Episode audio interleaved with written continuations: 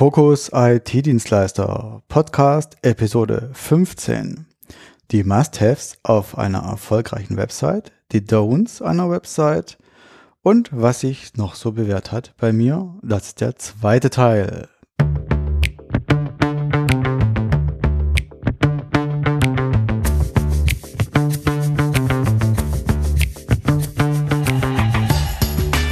Hallo und herzlich willkommen bei Fokus IT-Dienstleister, dem Business-Podcast für smarte IT-Dienstleister und Systemhäuser. Ich bin Wolfgang Schulz und hier erzähle ich dir von meinen Erfahrungen aus über 10 Jahren IT-Dienstleistung und den Möglichkeiten, wie du dein IT-Business weiter nach vorne bringen kannst. Und jetzt wünsche ich dir viel Spaß.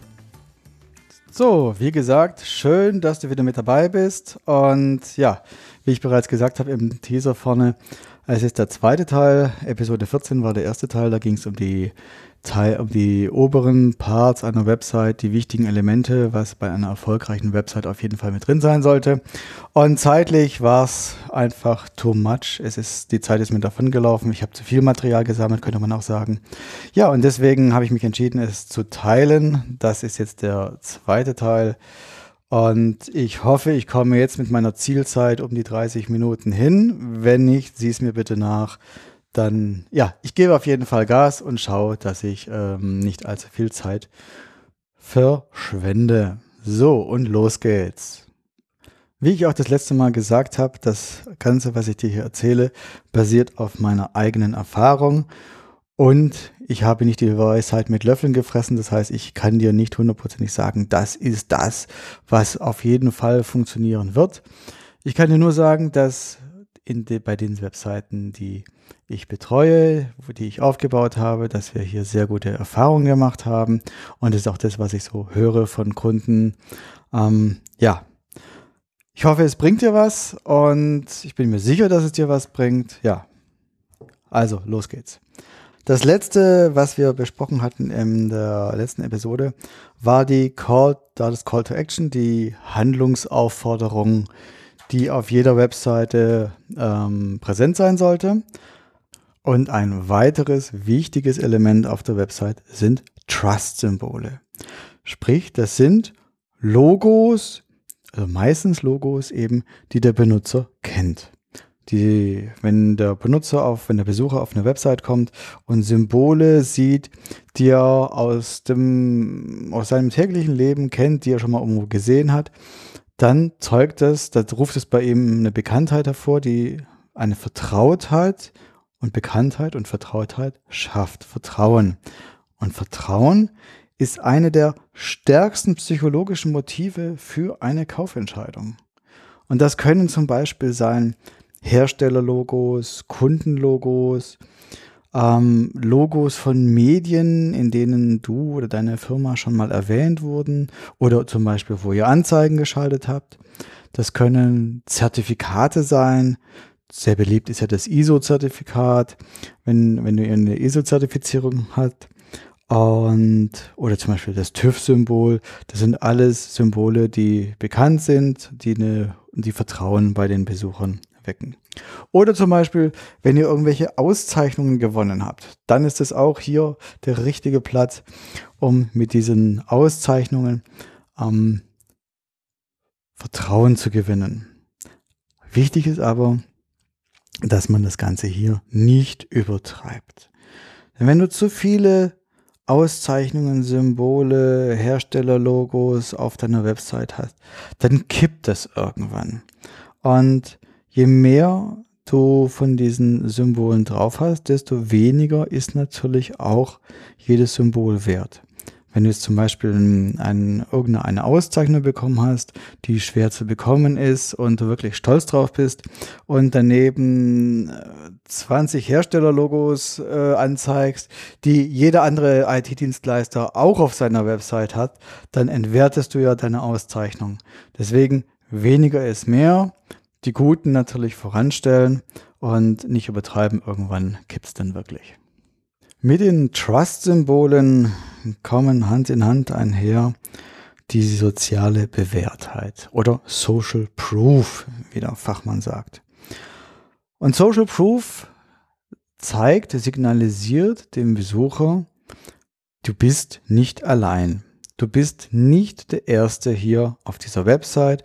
Du bist nicht der erste Kunde von diesem Dienstleister. Denn niemand möchte von irgendwas der Erste sein, der irgendwas ausprobiert. Und es ist für jeden gut zu wissen, dass es schon mal vor einem jemanden gab, der das ausprobiert hat und der das natürlich auch für gut befunden hat. Sprich, der mit diesem Dienstleister und seiner Leistung zufrieden war. Das können zum Beispiel sein Testimonials, Kundenstimmen. Bei Kundenstimmen ist jedoch zu beachten, es gibt manche Webseiten, die haben dann Kundenstimme, Henry J aus S sagt bla bla bla. Das finde ich persönlich unglaubwürdig. Denn ich wüsste jetzt nicht, warum der Henry J aus S äh, etwas dagegen haben sollte, seinen ganzen Namen dorthin zu schreiben. Das klingt eher erfunden. Besser finde ich es, wenn da steht, der Wolfgang Schulz aus Stuttgart hat gesagt, das. Und noch besser ist natürlich, wenn man noch den Firmennamen dazu schreibt, weil wenn du im B2B unterwegs bist, dann arbeitest du ja für Firmen und dann hast du natürlich auch einen Firmennamen, dann noch eine Position und ein Link zu der Website. Das ist dann optimal, dann kann jeder Besucher auch nachvollziehen, aha, der Herr Henry jemand, keine Ahnung, aus S wie Stuttgart, der arbeitet eben bei der und der Firma und begleitet diese und diese Position in der Firma. Und Link auf die Website, aha, die gibt es wirklich. Also ist die Wahrscheinlichkeit, dass die Kundenstimme jetzt nicht gefaked ist, doch relativ hoch. Weiter steigern kannst du das Ganze natürlich mit Bildern. Das steigert die Glaubwürdigkeit nochmal enorm. Allerdings ist es manchmal ein bisschen schwierig, den Kunden oder den Ansprechpartner dazu zu bekommen, ähm, sich ablichten zu lassen und dann ins Internet zu stellen. Manche lehnen es kategorisch ab, Manche sagen, ja, gar, gar kein Problem, mache ich gerne für Sie.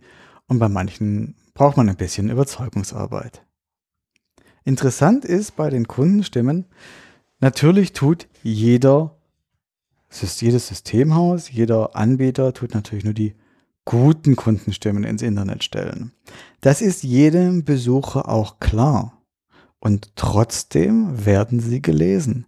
Und trotzdem beeinflusst es die Meinung eines Besuchers über diesen Dienstleister, wenn er die Testimonials gelesen hat, positiv. In dem Zusammenhang zu den Testimonials ist übrigens noch was ganz Wichtiges. Lasse sie dir bitte immer freigeben vom Kunden. Es kommt auch hin und wieder vor, dass ein Kunde irgendwas sagt, Mensch, da bin ich ganz begeistert, das haben sie toll gemacht. Und der Dienstleister schnallt es dann so ungefragt auf die Website mit Namen, mit Firma, Aussage, so wie er es aus dem Gedächtnis noch kennt. Und das kann zu ganz, ganz bösem Blut führen, wenn der Kunde das mitbekommt. Deswegen immer fragen, immer erklären dem Kunden, wozu brauchst du das, warum möchtest du das gerne haben und in der Regel sagen fast alle Kunden ja. Ein weiteres sehr schönes Mittel für die Kunden, für die soziale Bewährtheit sind Kundenbewertungen. Und zwar Portale für Kundenbewertungen.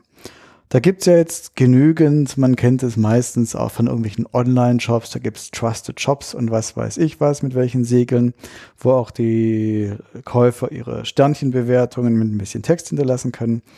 Das ist auch viel im B2C-Geschäft, dass die Leute sowas einsetzen und es kommt immer mehr auch im B2B-Bereich, dass Leute, dass Kunden Meinungen hinterlassen und das eben auf einem Portal, wo sie dann Sternchen machen können und dann gibt es dazu noch ein Logo, ein, ein Siegel mit einem Haken, mit was weiß ich was drauf, das wirklich vertrauenseinflößend ist. Und ich kann es nur empfehlen. Ich habe sehr gute Erfahrungen damit gemacht, dass wirklich das Vertrauen in diesen Dienstleister steigt, wenn Natürlich nur, wenn die dementsprechend guten Bewertungen auch in diesem Portal gesammelt sind und nicht irgendwelche negativen Ausreißer. Hier lohnt sich durchaus ein Vergleich. Es gibt Anbieter, die sind relativ günstig und es gibt auch Anbieter, die sind ungemein teuer, wo ich auch leider nicht verstehe, warum die so teuer sind. Ähm, ja, schau dich einfach mal um. Ich habe sehr gute Erfahrungen gemacht. Ich kann es empfehlen ähm, ist aber nicht wirklich jedermanns Sache. Ach so, ja, und was man natürlich auch noch, was ich noch erwähnen möchte, mit diesen Portalen für die Kundenbewertungen ist bei manchen etwas oder bei vielen ein sehr, sehr schöner Nebeneffekt. Und zwar, wenn du diese Sternchenbewertungen hast, dann kommen die, dann kannst du die natürlich auf der einen Seite auf deine Website einbinden, meistens mit so einem Badge, der dann von der Seite irgendwie sichtbar ist oder von unten in so einer Fußzeile oder eben irgendwo eingebaut in ein Kästchen. Es gibt aber auch die Möglichkeit, ähm, das Ganze in den organischen Suchergebnissen von Google die Sternchenbewertungen anzeigen zu lassen. Das funktioniert meistens nicht bei den günstigen Tarifen des Anbieters. Da muss man dann meistens schon so 20, 30 Euro äh, pro Monat in die Hand nehmen, damit man das bekommt. Aber es lohnt sich. Wenn du gut gerankt bist, dann bei manchen Keywords und dann eine Stern die Sternchen in deinen Suchergebnissen vorne dran sind, bekommst du definitiv eine höhere Klickrate, als wenn du keine Sternchen hast. Das Ganze gab es auch mal früher bei AdWords. Das fand ich ziemlich gut, ähm, weil unsere Kunden so ziemlich die einzigen waren, die ähm, die Sternchen in den AdWords hatten und wir haben also wirklich messbare, bessere Ergebnisse bekommen mit Sternchen als gegen ohne Sternchen.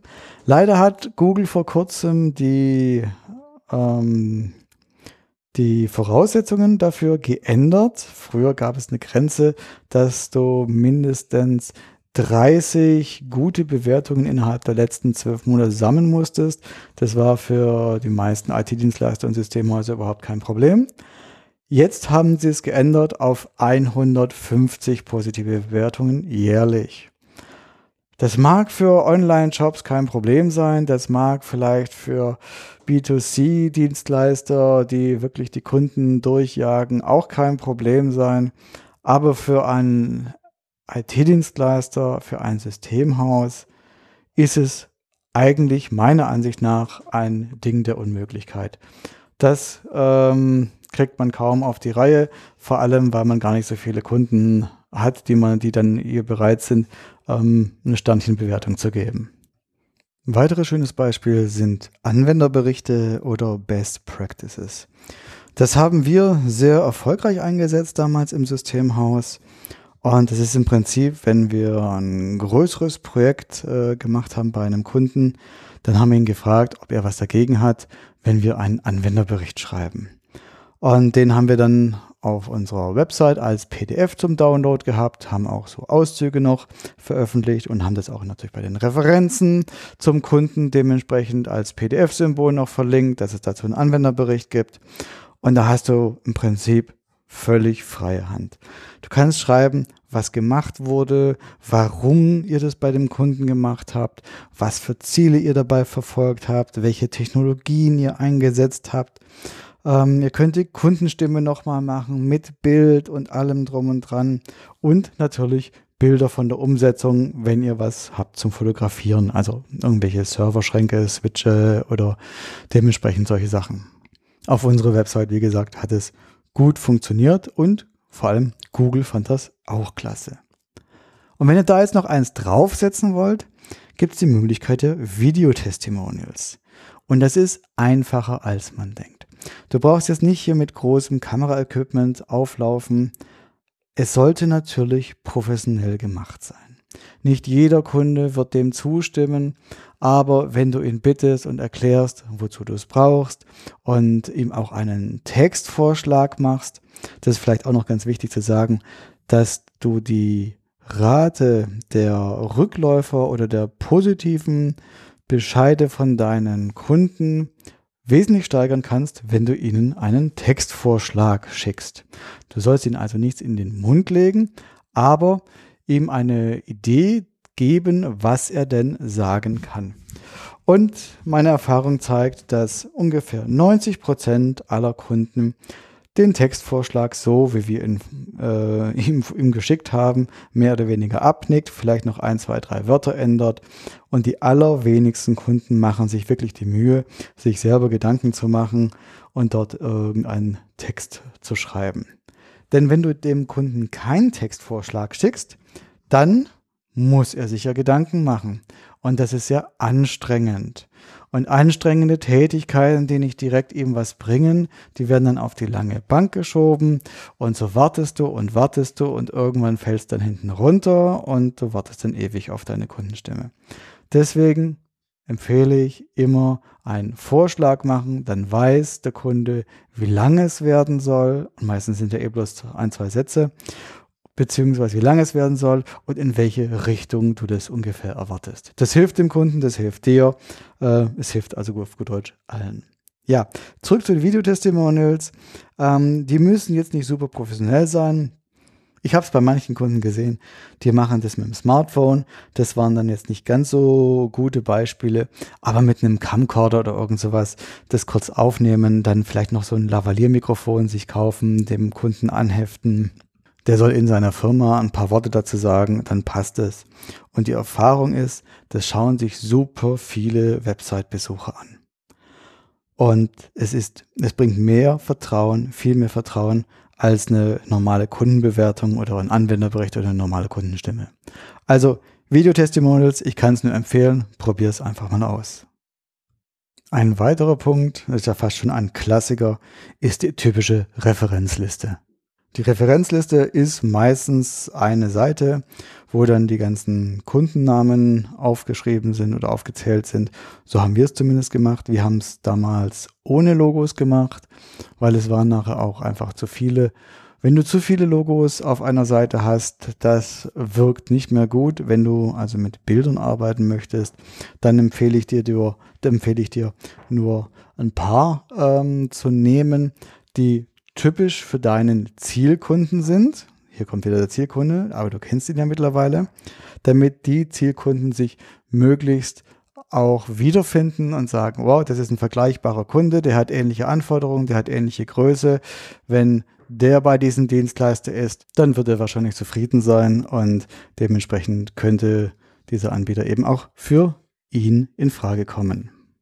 Wie ich bereits gesagt habe, wir hatten über 100 Namen auf unserer Referenzseite und deswegen keine Logos. Immer aber einen Link auf die Homepage des Kunden. Und bei manchen Kunden, wo wir dann auch größere Projekte durchgeführt haben, haben wir eben diesen Anwenderbericht als PDF-Download verlinkt. Wir hatten damals den großen, was heißt den großen? Wir haben den Fehler gemacht. Wir haben die, unsere großen, tollen Kunden immer an den Anfang geschoben. Das waren dann teilweise Konzerne ähm, das würde ich heute so nicht mehr machen, weil es kam immer wieder vor, ich habe es ein paar Mal gehört, von Kunden, die dann wirklich gesagt haben, Herr Schulz, eigentlich hätte ich mich nicht bei Ihnen gemeldet, weil Sie haben ja den und den und den als Kunden und wir sind ja dann nur noch eine kleine Firma und ich wusste gar nicht, ob Sie uns überhaupt bedienen. Ähm, deswegen empfehle ich, die Kunden, die deinem Zielkunden entsprechen. Schieb die nach vorne, damit jemand, der diese Kundenliste sieht, der diese Referenzliste sieht, sich gleich gut aufgehoben fühlt, dass er sagt, jawohl, damit kann ich mich identifizieren mit den Firmen, die da drin sind, dann wird dieser Anbieter vermutlich auch für meine Bedürfnisse pa passen. Ja, und wie natürlich bei den ganzen Kundenstimmen und dem Ganzen, auch hier bitte die Referenzen immer vom Kunden freigeben lassen. Wir hatten mal einen wunderschönen, tollen Kunden, eine relativ große Firma, für die wir wahnsinnig viel gemacht haben. Und der wollte partout nicht auf unserer Webseite drauf sein. Hatte seine Gründe, ich habe es dann irgendwann auch verstanden, aber ja, man muss es halt einfach respektieren und ihn dementsprechend auch vorher fragen. Das war es soweit mit den einzelnen Punkten. Ich habe mir jetzt noch ein paar Sachen aufgeschrieben, die es auch noch zu beachten gibt. Und zwar, dass Besucher durch die Website geführt werden. Bei vielen Websites wird man vom Angebot erschlagen. Da weiß der Benutzer überhaupt nicht, wohin soll ich denn jetzt zuerst klicken. Das ist im Prinzip wie bei einem Beispiel, wie bei dem Beispiel von einem Eisstand. Stell dir zwei Eisstände vor. Der linke hat fünf Sorten Eis und der rechte hat 25 Sorten Eis. Wenn du beim linken Eisstand stehst, dann ist es eigentlich, zumindest für mich, relativ easy. Ich gehe dorthin, schaue mir, was er hat und sage, okay, Zitrone mag ich nicht, Erdbeere mag ich jetzt auch nicht, also nehme ich äh, Schoko, Vanille und Stracciatella. Wenn du jetzt beim Eisstand stehst, der 25 Sorten im Angebot hat, und das ist wissenschaftlich nachgewiesen, hast du größere Probleme, dir zu überlegen, was hätte ich denn? Und die Menschen bestellen weniger und brauchen länger dafür. Weil sie nicht wissen, nehmen sie das, nehmen sie jedes. Sie müssen sich erstmal überhaupt informieren über das gesamte Angebot. Und dieses Nachdenken darüber, weil jeder möchte natürlich die für ihn beste Wahl treffen. Und damit der Mensch die beste Wahl treffen kann, muss er sich natürlich erstmal informieren. Das Informieren ist aber anstrengend. Man muss nachdenken und so kommt es leider dazu, dass manche dann sich überhaupt nicht entscheiden und überhaupt keine Wahl treffen und auch nicht Kunde werden. Und das gilt es auf jeden Fall zu verhindern. Deswegen ein Angebot mit fünf Möglichkeiten ist immer einem Angebot mit 25 Möglichkeiten zu bevorzugen. Weniger ist also mehr oder oft mehr. Und das gleiche gilt auch für die Startseite, dass du dort deinen Besucher nicht überanspruchst. Ich habe jetzt gerade ein Beispiel offen von einer Website. Die haben links im Menü komplett aufgeklappt und um, Im Content-Bereich gibt es überhaupt keine Überschriften, es gibt keine Gliederung irgendwie, sondern es gibt nur Buttons, teilweise mit einem kleinen Bild drin, wo du klicken kannst. Es sind 25 Buttons auf der Startseite von diesem Anbieter. Ich selbst weiß nicht, wo ich jetzt als erstes hinklicken würde. Viele haben ein Bildchen, es gibt überhaupt keine Headline, es gibt keine Texte, es gibt nur diese Kategorie-Buttons, was man alles auswählen kann. Wenn ich neu bin, dann werde ich hier erschlagen, weil ich nicht weiß, wo ich hinklicken soll. Und der Frau Müller geht es bestimmt genauso. Menschen wollen geführt werden. Sie wollen jetzt nicht direkt geführt werden, aber indirekt. So muss auch die Führung auf einer Website sein. Nimm den Besucher bei der Hand und führe ihn durch deine Website hin zur Kontaktaufnahme. Denn die Kontaktaufnahme ist ja das Ziel. Nur wenn der Besucher Kontakt mit dir aufnimmt, hat er auch die Chance, dein Kunde zu werden. Was auch ein bisschen zur Führung durch die Website mit dazugehört, sind, dass du einfache Texte verwendest so wenig wie möglich Fachbegriffe und vor allem gar keine Fachbegriffe, die nicht erklärt werden. Viele ITler, die merken gar nicht, dass sie nur noch Fachchinesisch sprechen. Und ja, mir ging es natürlich genauso. Ich war zwar immer bemüht, beim Kunden möglichst Deutsch zu sprechen mit ihm, möglichst die Fachbegriffe, je nachdem, wie der Kunde eben darauf reagiert hat, ähm, zu vermeiden oder zu erklären. Trotzdem als ITler, da spricht man eben seine Sprache und da sind allein schon für einen Nicht-ITler so viele Fachbegriffe drin, ähm, das kann man eigentlich gar nicht vermeiden. Aber auf der Website mit den Texten vermeide es so weit wie möglich.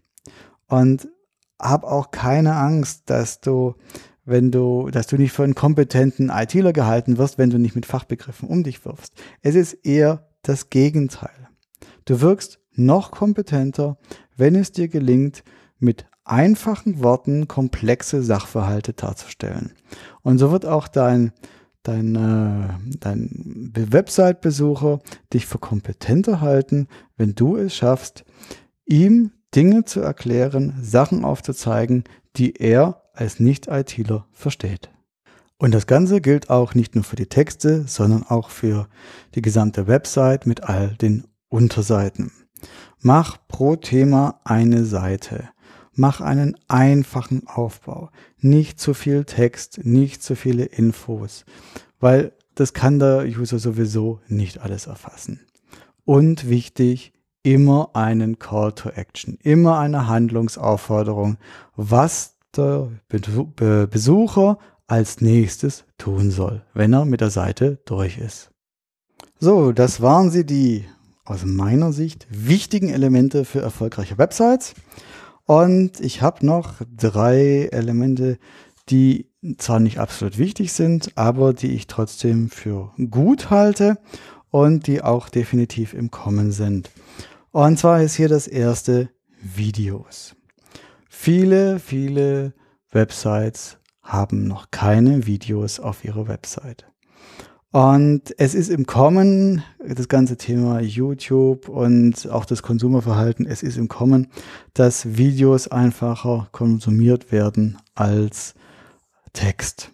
Und das gilt auch für teilweise erklärungsbedürftige, Betrug, erklärungsbedürftige Produkte, wie jetzt zum Beispiel IT-Dienstleistungen. Aber bitte jetzt nicht einfach nur die Firmenpräsentation als Video nehmen, sondern etwas, was dem Kunden auch einen Nutzen liefert. Denn wenn es dem Kunden nachher nichts bringt, dann wird er auch das Video in keiner guten Erinnerung behalten, beziehungsweise irgendwann mal auch den Stoppknopf drücken oder natürlich die Website verlassen. Ich hatte selbst mal ein sehr einschneidendes Erlebnis und zwar hatte ich vor, also ungefähr sieben Jahre her, hatte ich selber mal ein Video drehen lassen richtig schön professionell im Studio und ich hatte mir erhofft, dass wenn ich das auf meine Webseite tue, dass dann die, die Leute mehr überzeugt sind und natürlich noch mehr anrufen und unser Kunde werden wollen. Leider ist genau das Gegenteil passiert. Die Anrufzahlen der Neukunden sind runtergegangen und zwar richtig. Und ich habe mir zuerst überlegt, na ja, es wird wohl eine schlechte Zeit sein oder irgendetwas anderes, woran kann es liegen? Und irgendwann kam ich dann wirklich mal auf das Video. Und zu dem Zeitpunkt, ab dem Zeitpunkt, wo ich das Video von der Website wieder runtergenommen habe, gingen die Anrufzahlen wieder hoch. Ja, jetzt habe ich mich gefragt, warum? Es war professionell gemacht, daran gibt es nichts. Das Video hat mehrere tausend Euro gekostet, aber im Nachhinein muss ich einsehen, es war ein Ego-Video. Wir sind super, wir sind schnell, wir arbeiten im Hintergrund, keiner merkt was von uns. Zusammengefasst der Inhalt wir, wir, wir. Man könnte auch sagen ich, ich, ich. Es war ein Video mehr oder weniger für mich selbst, wie toll ich bin und was für eine coole Truppe wir hier sind. Ja, das ist halt nicht besonders förderlich und das habe ich am eigenen Leib erfahren müssen. Sieben Jahre später weiß ich es natürlich besser. Und wenn ich mir das Video heute ansehe, dann ist mir das auch völlig auch klar, warum das damals nicht funktioniert hat. Aber damals war ich einfach noch nicht so weit. Deswegen, wenn du Videos auf deine Webseite stellst, dann schau, dass du Videos drehst oder Videos hast, die dem Kunden auch einen Nutzen bringen. Ich möchte jetzt mal von Videos von anderen Herstellern, von Drittherstellern, von Produkten, die du mitvertreibst, lasse ich mal dahingestellt, wenn sie gut gemacht sind. Warum nicht? Es hat auch durchaus Charme, wenn das Video nicht so super professionell ist, sondern man sieht, dass man es selber gedreht hat. Das macht das Ganze authentischer. Natürlich sollte es jetzt nicht irgendwie ähm, arg gebastelt wirken, aber es muss jetzt nicht hier Steven Spielberg äh, her, um jetzt ein Firmenvideo zu drehen und auch gerne mehrere Videos zu irgendwelchen bestimmten Situationen oder Dienstleistungen oder Statements von irgendwelchen Mitarbeitern, die dann sagen, hier, das und das Produkt, ich kümmere mich um sie, das schafft Vertrauen und das ist gut. Und das hat auch sicherlich dann den dementsprechenden Erfolg, den man erzielen möchte. Weiteres gutes Element ist das gute alte Newsletter Opt-in. Und zwar ein Feld, wo sich die Besucher für einen Newsletter anmelden können. Bitte beachte hierbei, dass du auf jeden Fall das Double Opt-in-Verfahren benutzt, denn sonst ist es aus datenschutzrechtlichen Gründen in Deutschland nicht zulässig, diesen erfassten äh, E-Mail-Adressen E-Mails zu schicken. Wenn du E-Mail-Adressen erfasst, dann überlege dir, was für dich wichtiger ist. Lieber mehr E-Mail-Adressen und weniger Zusatzinformationen, beziehungsweise gar keine, oder voll qualifiziert. Weil ähm, die Erfahrung zeigt, dass je mehr Daten du abfragst, also Firmenname, Vorname, Nachname, am besten noch Straße, Ort, Telefonnummer und so weiter, ähm, jedes weitere Feld senkt die Rate der Leute, die sich zum Newsletter anmelden. Lieber nur die E-Mail-Adresse. Das ist, hat die höchste Rate, dass sich, oder die geringste Schwelle, dass sich die Leute eintragen, weil sie wollen natürlich am Anfang möglichst wenig von sich preisgeben. Gut, und die E-Mail-Adresse, die brauchst du, sonst kannst du den Newsletter nicht hinschicken, das leuchtet auch jedem ein. Deswegen meine Empfehlung ist, nur die E-Mail-Adresse abfragen und fertig. Der Rest, wenn er wirklich Interesse hat, wenn du gute E-Mails schickst, wenn du Mehrwert dem Kunden lieferst, dann kommt der Rest automatisch. Ja, und das dritte gute Element ist ähm, ein Chat. Und zwar gibt es die Möglichkeit, das kommt auch immer mehr bei Systemhäusern und bei den ganzen anderen Anbietern, dass du unten links oder unten rechts am Browserrand ein kleines Feld hast. Je nach Zustand äh, des Agents poppt dann auf, äh, wir sind erreichbar, bitte chatte mit uns oder hinterlasse eben eine Nachricht, wenn alle offline sind. Ich habe das selber auf meiner Website, auf meinen Websites und auch auf einigen Kundenwebsites eingebaut und ich kann sagen, die Reaktion, die Ergebnisse sind sehr, sehr erfreulich. Und zwar wird im Prinzip die Hürde für die erste Kontaktaufnahme massiv gesenkt. Weil es ist natürlich schon, der Kunde liest sich ein und dann muss er sich schon überlegen, okay, ich rufe jetzt diesen Dienstleister an, das heißt, ich muss zum Telefonhörer greifen oder ich muss eine E-Mail schreiben. Und wenn er so ein kleines Chatfenster hat, was eventuell sogar noch nach einiger, nach ein paar Sekunden aufpoppt und sagt, hallo, lieber Besucher, wenn ich Ihnen irgendwie helfen kann, bitte scheuen Sie sich nicht, hier einfach eine Nachricht reinzutippen. Und es ist überraschend und erstaunlich, wie viele Leute das in Anspruch nehmen. Das ist im Prinzip wie im, in, in einem echten Ladenlokal, in einem Ladengeschäft. Da, du kommst rein und die Verkäuferin spricht dich an, kann ich Ihnen helfen?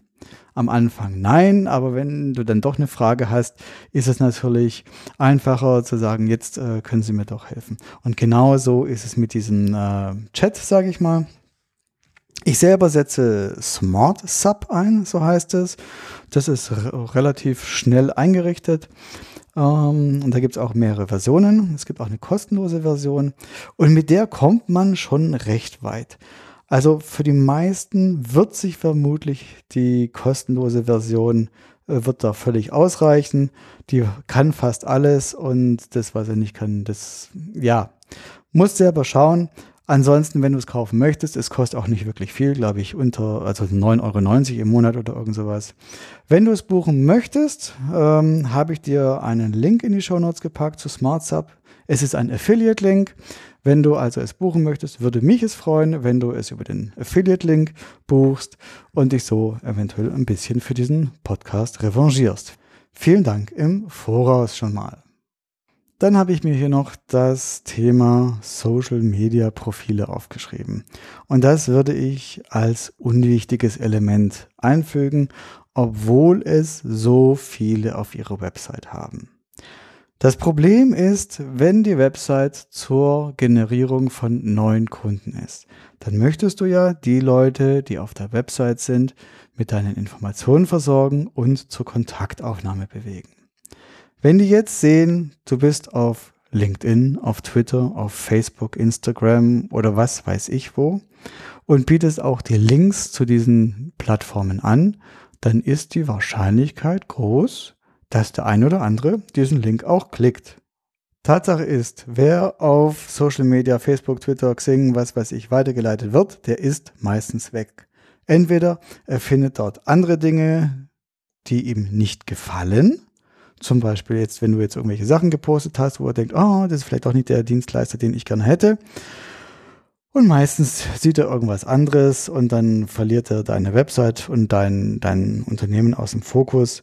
Du verlierst ihn dadurch.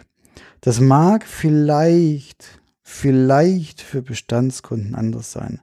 Aber für die Neukundenakquise halte ich es für definitiv nicht sinnvoll, den Kunden, den Besucher auf eine andere Webseite als deine zu gelangen, zu, zu geleiten. So, wenn ein Interessent auf deiner Website nicht genügend Infos findet, so dass er sich selbst denkt, okay, ich gehe jetzt mal auf Facebook oder auf LinkedIn, vielleicht finde ich dort mehr, dann lieber auf deiner eigenen Website nachbessern und mehr Content rein, als einen Link auf ein anderes System, wo du den Besucher dann nicht mehr unter Kontrolle hast.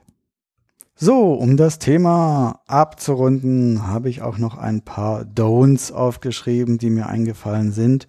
Dinge, die du möglichst auf keinen Fall machen solltest. Das erste sind Intros. Ja, ich weiß, es ist nicht allzu oft, man sieht es immer seltener.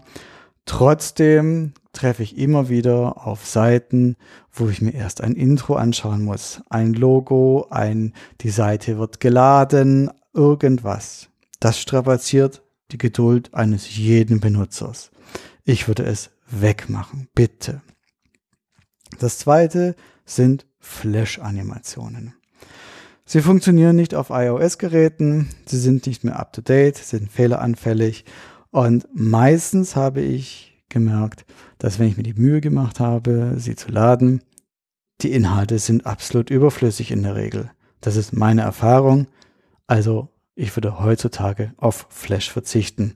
Es gibt genügend andere Techniken, die das besser machen.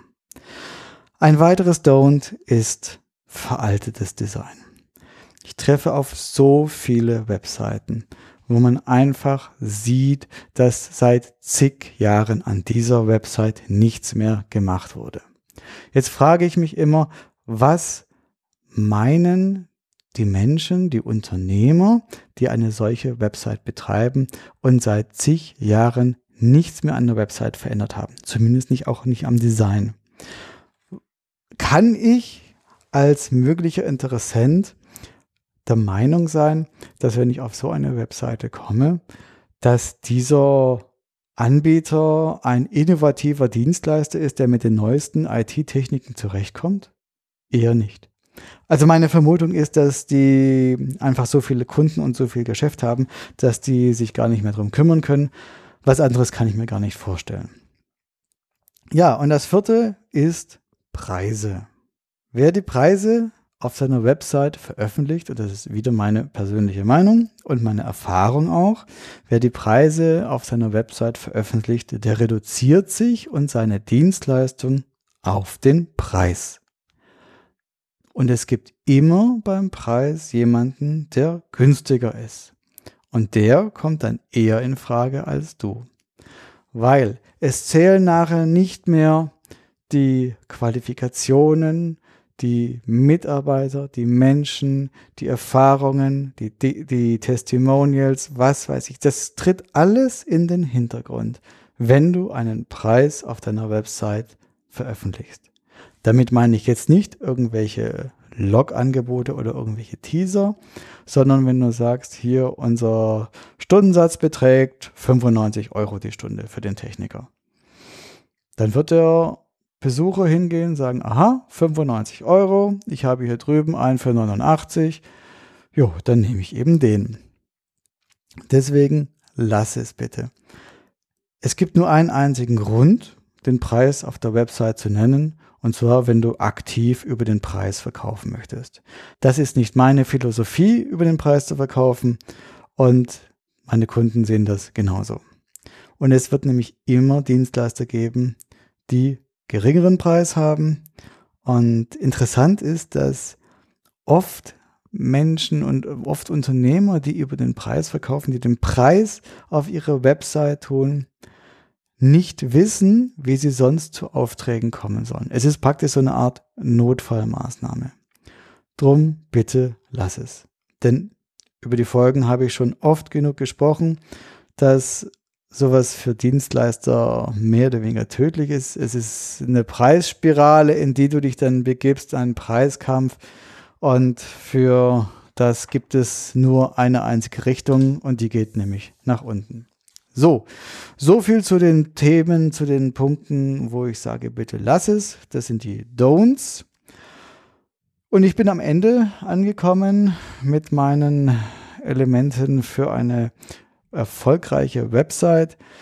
Ich denke, es war einiges damit, einiges für dich mit dabei. Wie bereits angekündigt, habe ich eine Checkliste erstellt, wo nochmal alles aus der letzten und aus der diesen der blablabla, wo alles aus der letzten und dieser Episode zusammengefasst sind. Diese Checkliste kannst du in der Online-Bibliothek runterladen, einfach anmelden auf der Website focus-itdienstleister.com. Anmelden ist kostenlos und die Checkliste runterladen. So, das war die 15. Episode des Podcasts Fokus IT-Dienstleister. Ich bin der Wolfgang Schulz und ich freue mich auf das nächste Mal. Bis dahin sage ich ciao, ciao.